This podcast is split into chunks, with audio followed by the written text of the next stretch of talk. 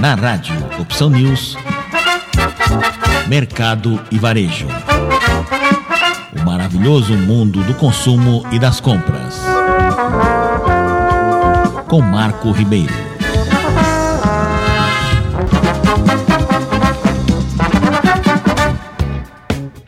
Com a retomada gradual de eventos e feiras, o novo encontro de veículos, o Mundo Motor Brasil, inicia a retomada do setor, seguindo todos os protocolos de segurança. No dia 16 de novembro, a partir das 5 e meia da tarde, no pavilhão do Sambódromo do Abinhembi, o Mundo Motor Brasil estima receber em média 500 veículos para a visitação com modelos de diversas categorias, como antigos HOTs, superesportivos, drifts, motocicletas, caminhões customizados e modificados 4x4, entre outros. Além de exposição dos carros, competições, feiras de peças, acessórios automotivos e antiguidades, o evento conta com uma área onde os veículos estarão à venda. O Mundo Motor Brasil também conta com a participação de alguns clubes, como o Clube das Picapes, Chrysler Club do Brasil, entre outros, que costumam sempre participar de encontros de veículos. O evento é organizado por Júnior Abonati, da Relicário Autos Antigos, mesmo o criador do Encontro Brasileiro de Autos Antigos, a EBAA, de Águas de Lindóia, em parceria com André Taqueda, da Restauracar. Ambos são referência no mercado de veículos antigos no Brasil.